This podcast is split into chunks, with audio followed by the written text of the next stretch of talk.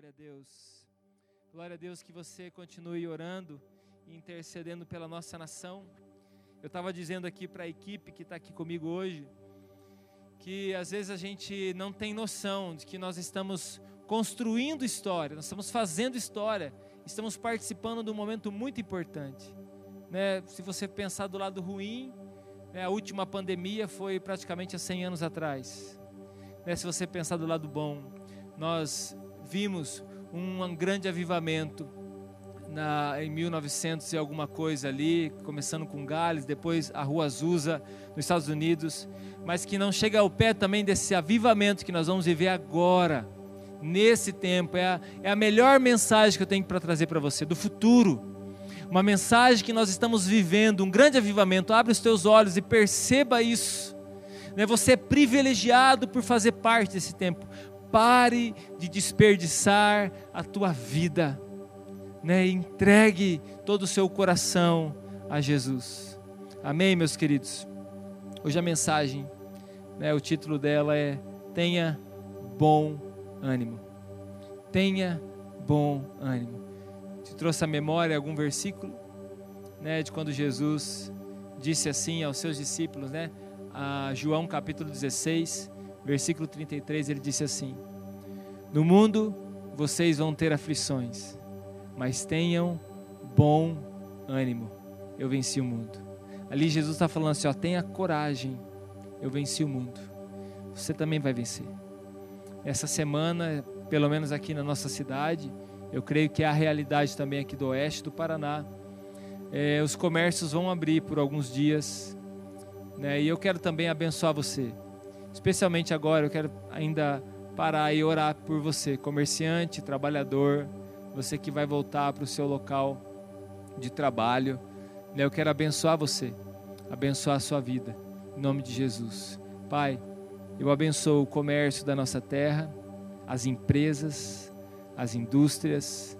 Eu abençoo cada trabalhador. Pai, em nome de Jesus, que essa semana seja uma semana de grande colheita. Que o Senhor abençoe e prospere. Senhor Deus, em nome de Jesus. Senhor Deus, abençoe, Pai, cada pessoa que vai sair amanhã para trabalhar. Guarde, proteja a vida dela. E, Senhor Deus, que seja um tempo de bênção na nossa cidade, na nossa região e também na nossa nação. Em nome de Jesus. Amém. Amém, meus queridos. Tenha bom ânimo. Diga aí para essa pessoa que está junto com você, diga para ela assim: tenha bom ânimo. Nós precisamos olhar numa perspectiva diferente aquilo que nós estamos vivendo. Nós precisamos mudar o nosso foco. Porque aonde nós colocamos o nosso foco, isso aumenta. Aonde nós colocamos o nosso foco, isso cresce. Nós precisamos tirar o nosso foco. Né, eu, há alguns dias já eu parei até de ver notícias, né, interrompi as notícias, estava até me fazendo mal as notícias, tão ruim que é. Tem muitas notícias ruins, notícias de morte, notícias de desgraça, mas também tem notícias boas que acabam não chegando até nós, e nós precisamos mudar o nosso foco. Né? Eu quero dizer para você, muda o teu foco. Você não pode colocar o teu foco na aflição, você precisa colocar o teu foco em Jesus. É Jesus que tem que crescer na nossa vida. Eu não estou falando de irresponsabilidade e de inconsequência. Eu estou falando de fé. Né? E a gente precisa falar de futuro. Nós precisamos, hoje eu quero ministrar você sobre o futuro. Eu quero ministrar sobre você sobre um tempo novo. Nós começamos 2020, né? É, declarando isso sobre essa nova década né, que nós estamos iniciando, uma década muito especial, uma década que nós cremos num grande avivamento, uma década que eu e você nós vamos experimentar uma, um grande mover do Espírito Santo sobre a nossa vida. Não sou eu que estou dizendo para você, nós estamos profetizando isso, né, palavras proféticas, nós estamos declarando isso para coisas que ainda nós não estamos vivendo, mas nós, nós vamos viver. Né, nós começamos aí o ano em oração. Nós chegamos em fevereiro, um grande movimento de oração, de avivamento, né, o chamado Descende, muitas pessoas lá, outras na internet acompanhando, os missionários preparados para serem enviados, despertados, e de repente vem uma quarentena. Né, trancou eles dentro da sua casa, fecharam as pessoas dentro das suas casas, né, interromperam, interrompeu alguns planos que talvez não eram como a gente imaginava, mas os planos de Deus continua sendo o mesmo e nós precisamos manter o nosso olhar em Deus. Nós estamos também ajeitando nossa casa, nós estamos ajeitando nosso coração. Está sendo a oportunidade, igual o rei Ezequias teve. Né? Não sei se você conhece essa passagem da Bíblia. O rei Ezequias teve uma oportunidade. Deus amava ele, Deus fala para ele que ele iria morrer. Chegou o momento dele e diz para ele assim uma palavra: ponha em ordem a tua casa, ponha em ordem a tua vida. E naquele dia ele intercede, ele pede para Deus né, misericórdia, mais um tempo de vida. Deus concede a ele mais 15 anos. Porém, ele não colocou em ordem a sua casa. Né, ele saiu da quarentena, como você vai sair daqui uns dias, daqui a pouco, em nome de Jesus. Né, e você tem uma missão agora, hoje. Coloque em ordem a tua casa. Coloque em ordem a tua vida. Aqui dentro, ó, Agora você tem duas coisas muito importantes na sua vida que você tem que entender. Primeiro lugar, Deus. Coloca em ordem a tua vida com Deus, coloca em ordem o teu coração diante de Deus. E segundo, a tua família.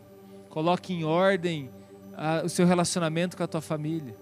Você aqui dentro em primeiro, você aqui. Coloque em ordem aquilo que está aqui dentro. Né, tem alguma coisa que você tem que acertar?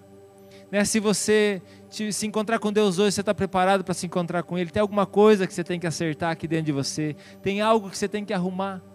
Né, a gente estava conversando essa semana com alguns líderes de célula e a gente estava falando sobre isso.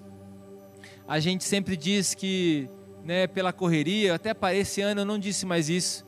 Né, quando as pessoas me perguntam, aí pastor, na correria, eu falo, não, tá tranquilo, não estou na correria. Parei de dizer que a gente estava na correria, parei de dizer que as coisas estavam apuradas, né, porque as pessoas às vezes não chegam nem a dizer, mas eu sei que elas pensam.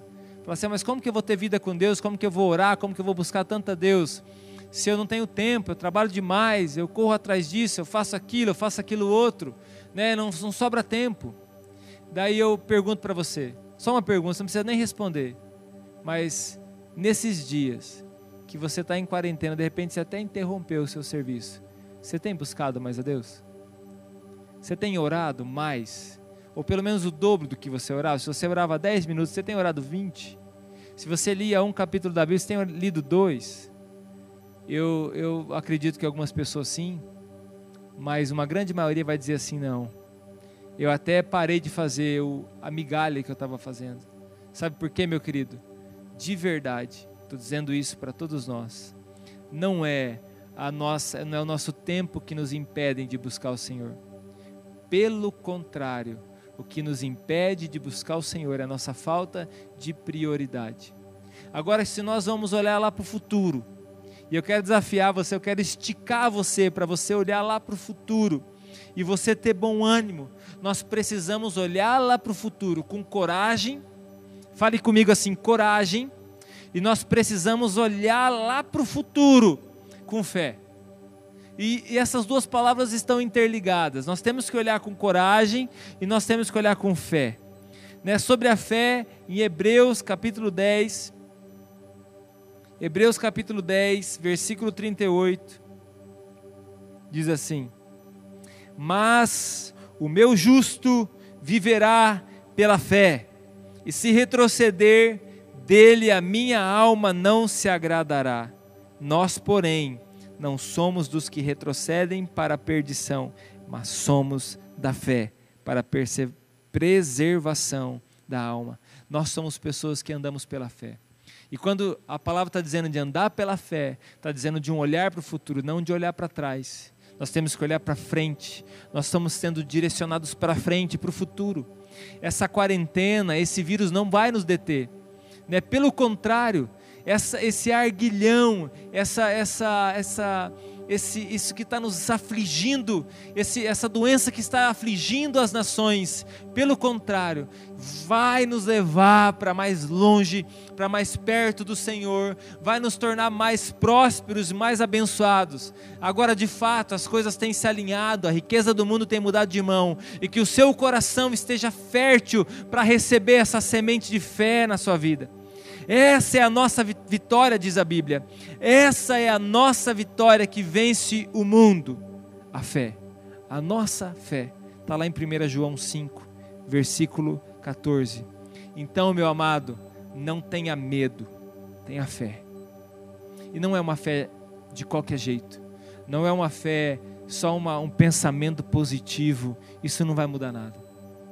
Pelo contrário, a sua fé fundamentada em Jesus quando você vai perceber na palavra que aquele que pode te dar a vida eterna, aquele que pode abençoar a tua vida, aquele que realmente é o dono de toda a fé, o fundamento da nossa história, se chama Jesus Cristo, não é pastor Fernando, não é uma qualquer outra coisa dessa nação ou dinheiro ou qualquer outra outra circunstância, se chama Jesus Cristo, o Senhor Jesus, aquele que morreu e ressuscitou, que venceu a morte, aquele que mostrou o caminho da fé. Dá um glória a Deus aí na sua casa. Na imagem, né? Eu quero hoje, pela fé, levar você a construir uma imagem do futuro.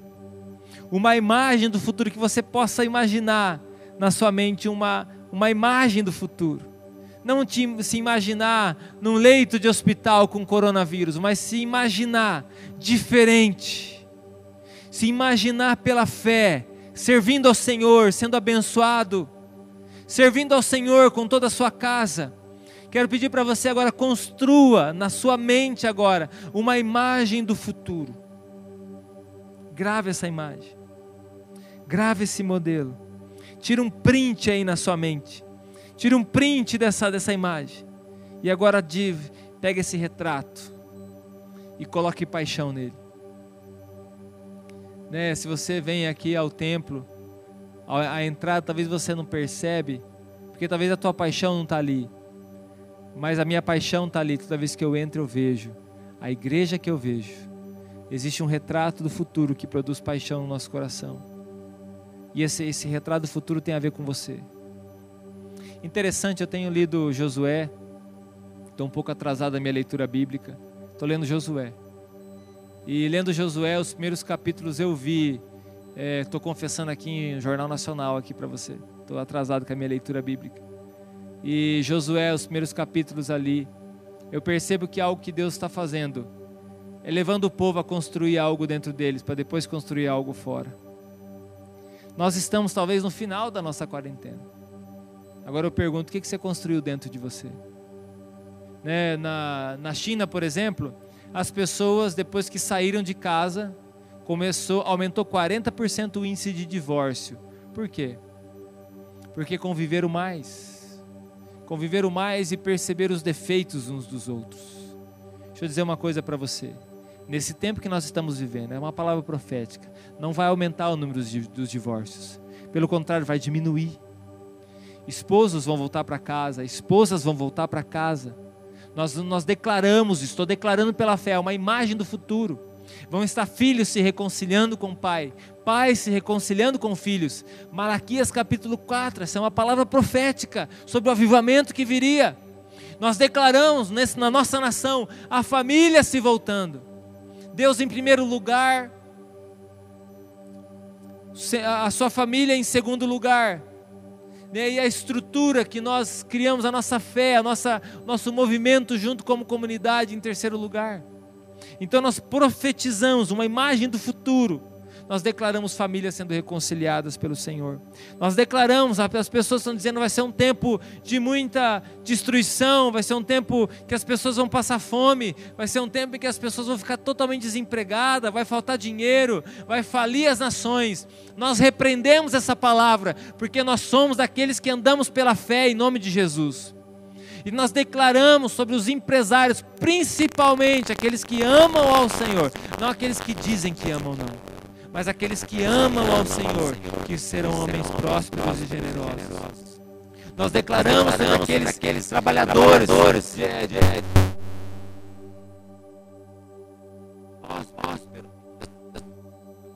Imagem do futuro que produz paixão, paixão nosso. Isso não, Isso não existe, mas nós estamos criando pela fé. Romanos 4, versículo. Existência, aquilo que ainda não existe. É por isso que nós estamos orando. É por isso que nós estamos jejuando. Isaías 58 fala sobre o jejum. E Deus pergunta para o povo: por que, que vocês estão jejuando? Deus pergunta para você hoje, nação brasileira: por que, que você está jejuando? Para que, que você está jejuando? Ah, porque o pastor pediu. Ah, porque o presidente lá timidamente declarou para a gente poder jejuar. Os que têm fé jejuar. Para com isso, nós estamos jejuando, porque nós cremos de todo o nosso coração que Deus é o único que pode trazer solução para a nossa terra, porque Ele é o único que trouxe solução para a minha vida. Estava aqui o Marcinho declarando que Ele é o único que trouxe solução para a vida dele. Ele é o único que pode trazer solução para a tua vida também. Talvez até hoje algumas coisas não se ajeitaram na sua vida, porque você botou sua esperança em alguém poder te ajudar, em alguém resolver o teu problema. Mas, meu querido, não é esse alguém. Ele pode até te ajudar, ser usado por Deus para isso. Mas quem vai te abençoar é Deus. Eu quero pedir para você depois ler Deuteronômio capítulo 28. Lá fala que aquele que ouve, guarda no coração, pratica a palavra, ele vai ser abençoado. Mas aquele também que não guarda a palavra, ele vai ser amaldiçoado. E aí no capítulo 31, capítulo 30, perdão, versículo 15 em diante, vai dizer assim: agora você escolhe. Eu quero, Deus fala assim: eu quero que você escolhe a vida, mas você escolhe, você quer a bênção ou você quer a maldição? Amanhã vai abrir a porteira para muita gente, vai sair o pessoal de casa, vai ir trabalhar e eu estou intercedendo por você, mas eu vou dizer para você: a sua correria não vai te prosperar, a sua loucuragem não vai te prosperar. Quando você chegar no seu serviço, Talvez você já tenha essa atitude, mas talvez você nunca teve. Quando você chegar amanhã no seu serviço, dobre o seu joelho e ora pelo seu trabalho. Quando você chegar amanhã na sua loja, no seu comércio, no seu escritório, na sua empresa, onde você chegar para trabalhar, pede licença lá, fala assim: olha, vamos fazer uma oração junto. Né? Puxa lá uma oração, mas de coração. Não fica também é, com conversa fiada para Deus, não. Né? Não fica fazendo reza para Deus, não, isso não resolve nada. Faça uma oração no nome de Jesus, é assim que Jesus nos ensinou. Tem só uma oração que você pode repeti-la porque Jesus nos ensinou. É a oração do Pai Nosso, está na Bíblia. Nenhuma outra oração está mais na Bíblia. Agora você pode fazer uma oração também espontânea do teu coração. Chega amanhã no seu trabalho, mesmo que ninguém queira orar, consagra o teu trabalho a Deus. Né? Você governante, você que administra uma cidade, você que é um pai de família, Acorda amanhã e fala: Espírito Santo, obrigado por mais um dia. Eu consagro ao Senhor esse dia. Meu querido, é assim que nós devemos nos portar e proceder. É assim que nós voltamos o nosso coração e caminhamos pela fé. Nós não somos do medo, nós somos da fé. Né? O medo é a fé na derrota, o medo é a fé no diabo, o medo é a fé no inimigo. Mas a fé, meu querido, em Deus, em Jesus, é aquele que nos ajuda a vencer o mundo, a vencer coronavírus, a vencer dengue, a vencer destruição, a vencer problemas econômicos, a vencer problemas de relacionamento. E aí tem que colocar uma palavra junto, aí tem que injetar uma palavra, tem que injetar perseverança. Nós não somos daqueles que retrocedem. Nossa igreja aqui é a estrutura. Não tem ninguém aqui, tem algumas pessoas que estão aqui participando do culto. Meu querido, mas eu vejo pela fé toda a nossa cidade.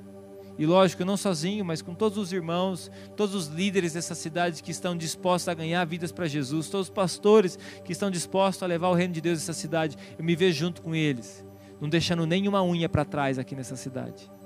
Existe, pastor? Não existe naturalmente, mas existe já pela fé dentro do nosso coração. Existe pela fé a nossa nação vivendo um grande avivamento.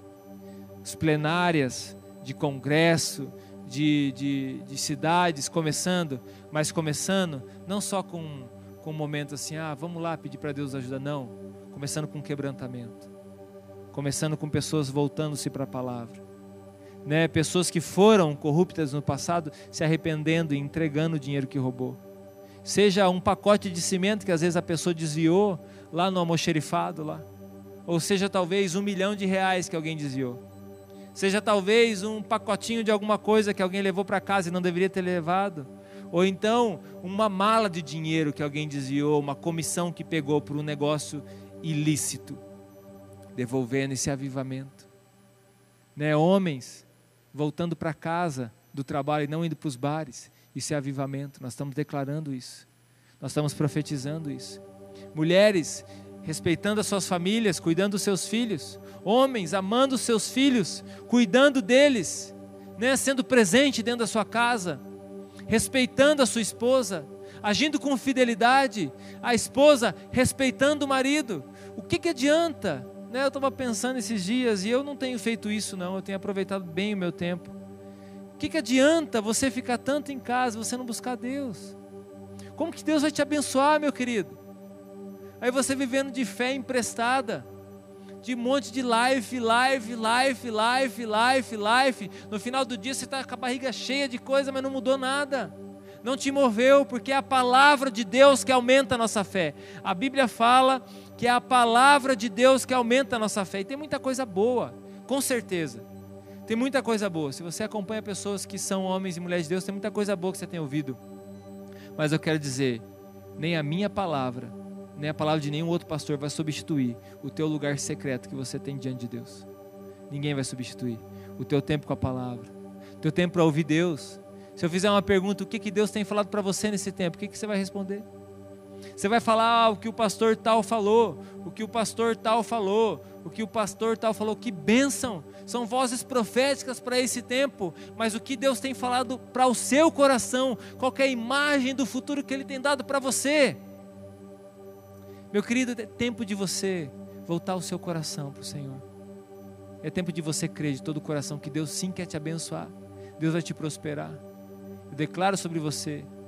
Né, tem sido um test drive sobre a fidelidade para nós.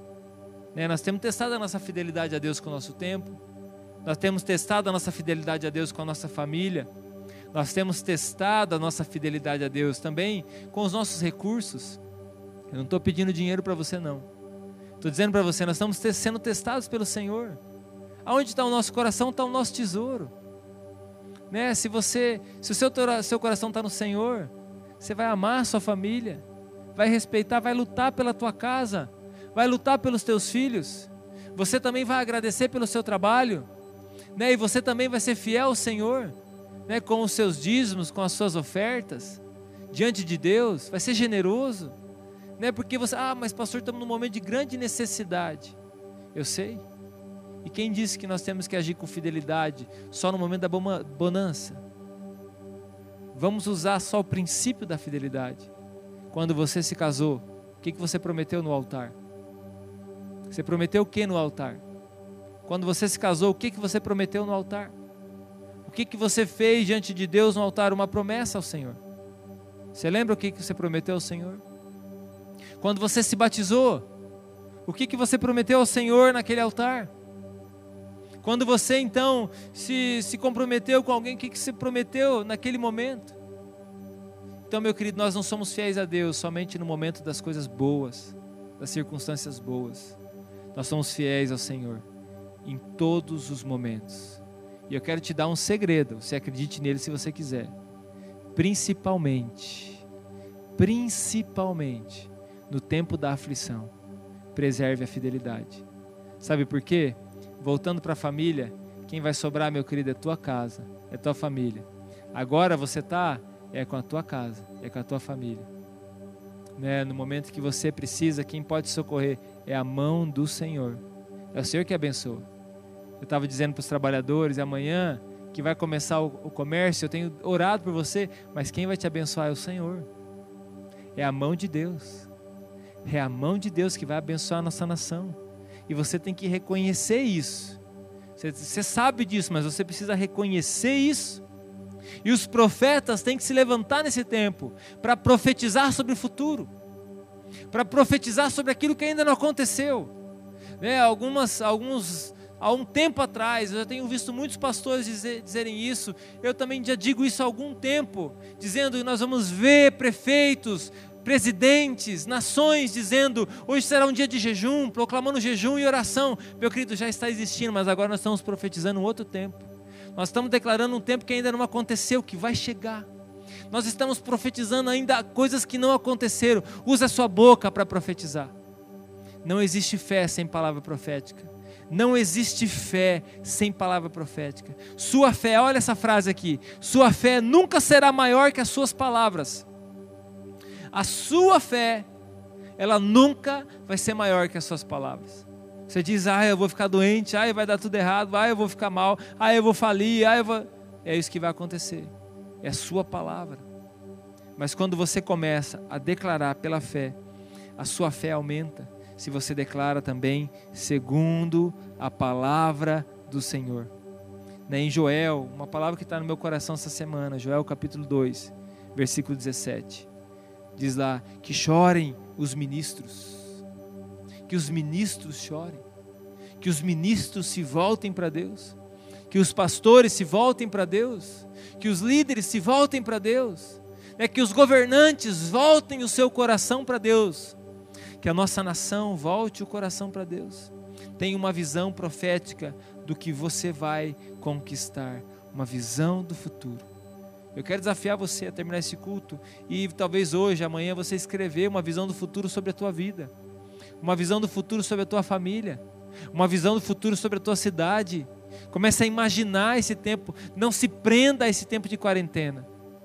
O seu corpo pode até estar isolado, meu querido, mas a sua fé não está aprisionada. Você pode até estar isolado dentro de uma casa, mas a tua fé não está aprisionada. Muitas pessoas inteligentes aproveitaram os princípios de Jesus e ganharam dinheiro com isso. Pessoas que nem acreditam nele. Há muitos livros que foram escritos de princípios como o maior psicólogo que já existiu, né? o maior administrador que já existiu, o maior mestre que já existiu, e assim por diante. Se você buscar, tem muitos livros que trabalham princípios que Jesus ensinou essas pessoas, elas, elas praticaram o princípio sem crer nele. Pode até receber o resultado do princípio, mas nunca vai receber a salvação se não acreditar na pessoa dele, na pessoa de Jesus. Então, nesse tempo de fé que eu estou desafiando você a viver, eu quero desafiar você a não só praticar os princípios da fé, mas você viver com aquele que pode dar salvação para a tua casa que pode dar salvação para a tua família, que pode caminhar com você pelo rumo da história. Você está me entendendo aí? Dá um glória a Deus. Se você está me entendendo aí, dá um glória a Deus. E eu tenho profetizado filhos pródigos, filhos que se afastaram da presença de Deus. Não só pessoas que deixaram de vir na igreja, não, pessoas que de fato se, se afastaram de Jesus. Como que a gente sabe se alguém se afastou de Jesus? Olha os frutos. Como que a gente sabe que alguém está precisando de Jesus? Olha os frutos. Como que você sabe que a árvore de laranja é uma árvore de laranja? Olha o fruto, pega a folha, sente o cheiro. Meu querido, eu quero dizer para você: se você está longe de Jesus, mesmo estando dentro da casa, se você está longe de Jesus e se afastou por algum motivo, esse é meu apelo para você. Volte para a casa do Pai. Volte para a presença de Deus. Volte para o Senhor perdoe quem você tem que perdoar, se resolva com quem você tem que resolver e volte a servir a Deus de paixão, de todo o coração. Eu quero dizer mais uma coisa para você: não existe fé, não existe o, o bom ânimo, essa fé que eu estou falando para você sem gratidão. Nós somos bons para pedir, para pedir, mas nós não somos tão bons em agradecer. Nós somos excelentes em pedir, né? Nós somos profissionais em pedir, nós desenvolvemos frases de efeito para pedir, nós aprendemos isso desde criança. Nós chegávamos para o nosso pai, para nossa mãe, a gente sabia qual palavra usar para pedir alguma coisa. A gente é bom para pedir. A gente é profissional nisso, PhD nisso. Mas a gente é uma miséria em agradecer. Raras exceções. Nós temos que aprender a agradecer. E Jesus conta uma história, né? Dez leprosos ele estava andando, esses leprosos, ele se encontrou com esses leprosos, lá está lá em Lucas 17. E ele então diz aos leprosos, antes mesmo de acontecer a cura, ele diz assim: ó, vai, se apresenta ao sacerdote e diz que vocês estão curados. E a Bíblia fala que eles no caminho foram curados. E aí, um percebendo que foi curado, ele volta até Jesus. E ele então diz para Jesus em gratidão que ele foi curado. E Jesus pergunta para ele assim: Não eram dez os que foram curados? Mesmo que eles não foram curados naquela hora, no caminho eles foram curados. Jesus já tinha a fé, a imagem na mente dele, deles curados, lá na frente. mas apenas um voltou para agradecer. Quero dizer para você, meu querido, você te, teve algo já para agradecer ao Senhor? Se você não tem, eu quero te dar um motivo. Olha essa pessoa que está do seu lado aí. É um motivo para você agradecer. Tua família, teus filhos, né? Que seja um pão que você comeu, que seja uma refeição simples ou um grande banquete. A roupa que você está vestindo, o ar que você está respirando, porque esse espírito que está dentro de você, ele veio de Deus. Quer dizer para você, você tem algo para agradecer. E nós teremos muito mais para agradecer. Nesse tempo de aflição, nós estamos dizendo que o Senhor vai nos salvar. O que nós vamos viver, o que nós vamos experimentar, que está na contramão de tudo isso. E nesse tempo profético, nós vamos começar a declarar aquilo que ainda não existe. Nós precisamos fazer isso. Nós precisamos declarar aquilo que a palavra está dizendo. Né? E a gente tem que agir com gratidão. E a Bíblia fala que sobre esse que voltou a agradecer, fala assim: ó, nem judeu ele era, ele era samaritano. O que, que Jesus está dizendo com isso? Está dizendo assim: ó, ele nem era daqueles que estavam servindo a Deus, eles eram daquelas pessoas que estavam vivendo longe de Deus, mas teve gratidão no coração. Quero dizer para você que esse é o tempo dos improváveis. E eu espero que você seja essa pessoa grata. Eu espero que você seja essa pessoa grata diante de Deus por tudo que Ele tem feito. Feche a sua boca, para de reclamar, para de murmurar. Né? E comece a declarar pela fé uma fusão. Comece a declarar uma fusão entre o céu e entre a terra, entre o sobrenatural e o natural. 1 Coríntios 15, 19, 19 diz: Nossa, nossa fé se resume, apenas essa vida. Somos os mais infelizes de todos os homens. 1 Timóteo 6,12 diz: Combata o bom combate da fé, tome posse da vida eterna. É isso que Paulo está recomendando Timóteo.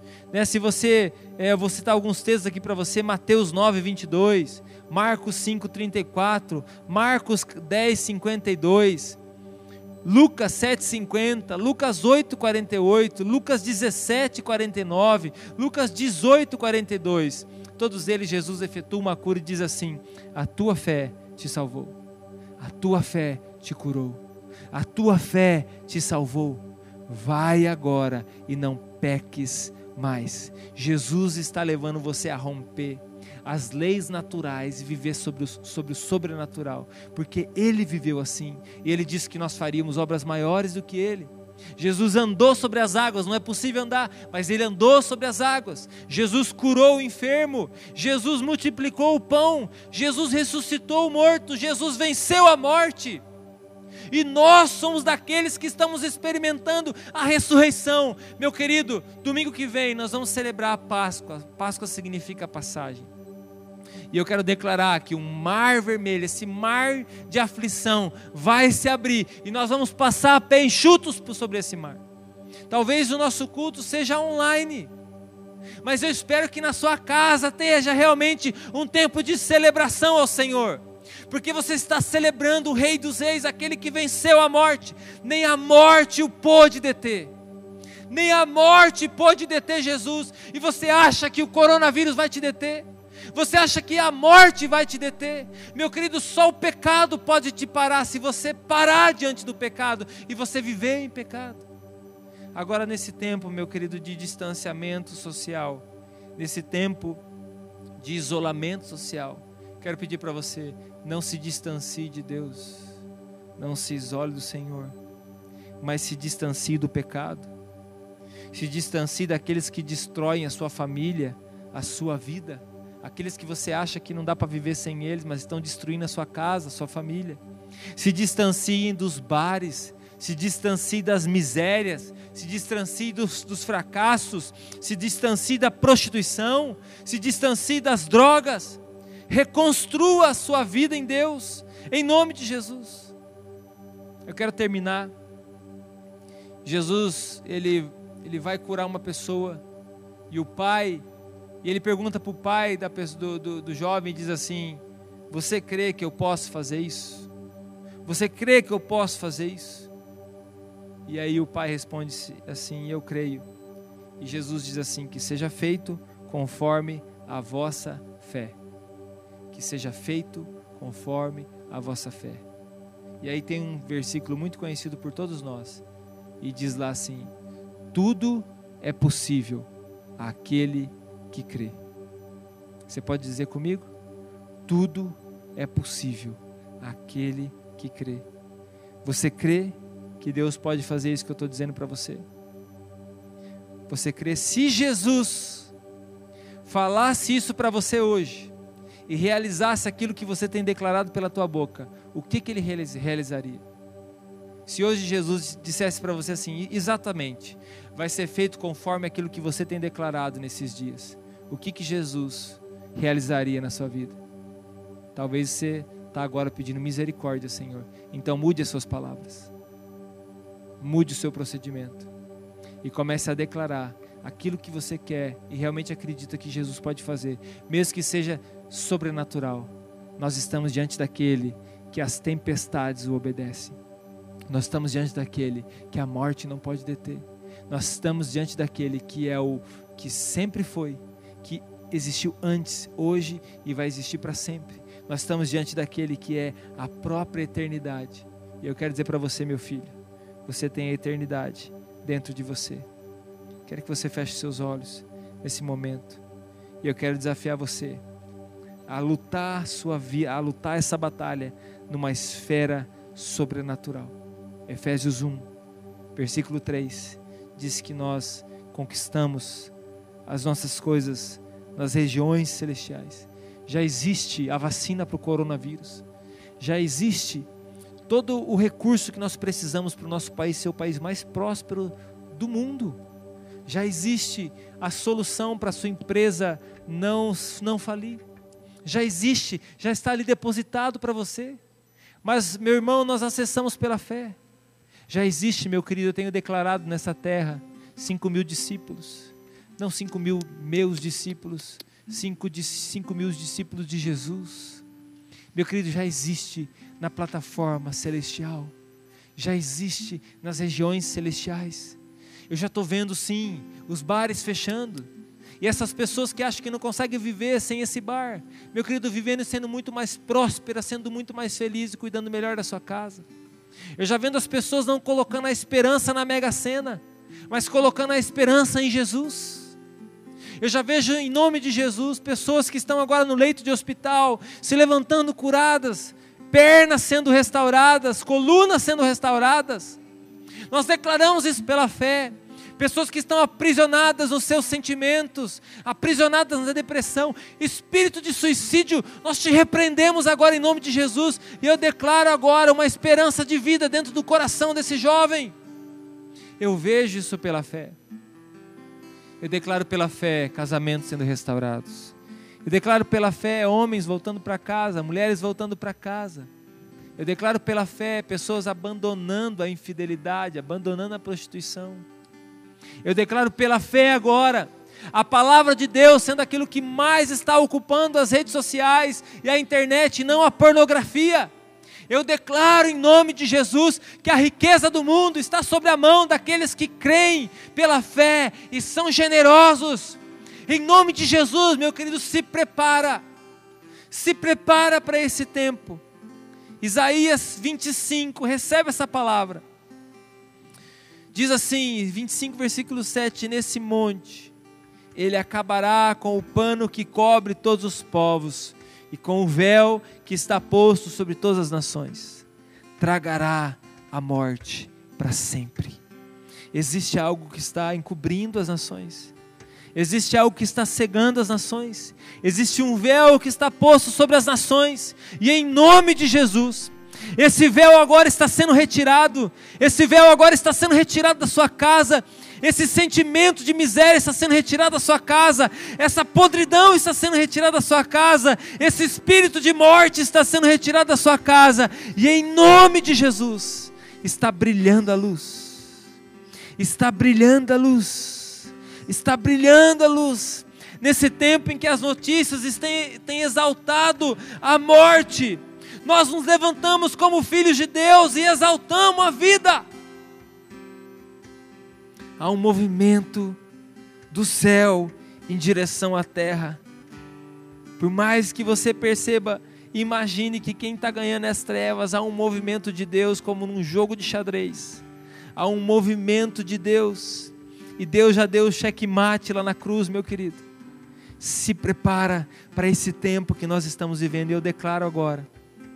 Eu declaro jovens sendo despertados, um fogo queimando no coração eu declaro famílias sendo despertadas. Eu declaro idosos sendo despertados. Eu declaro crianças sendo batizadas com o Espírito Santo. Eu declaro pessoas recebendo um novo ânimo e vencendo o mundo pela fé. Eu declaro um amor pela palavra enchendo o coração. Pessoas sendo famintas pela palavra, pessoas com sede de justiça. Eu declaro toda a corrupção finalizando, acabando em nome de Jesus. Eu declaro os governantes sendo trocados e substituídos por pessoas justas e honestas, tementes a Deus. Eu declaro agora as escolas tementes ao Senhor. Eu declaro as, universidades servindo ao Senhor. Eu declaro a bênção de Deus sobre a tua casa. Em nome de Jesus. Eu declaro a prosperidade de Deus sobre os teus filhos nós carregamos isso dentro de nós, para honra e glória do nosso Senhor Jesus. Grave esse dia, dia 5 de abril de 2020, primeiro ano dessa década, a primeira Páscoa dessa década domingo que vem, o ano que vai dividir essa história que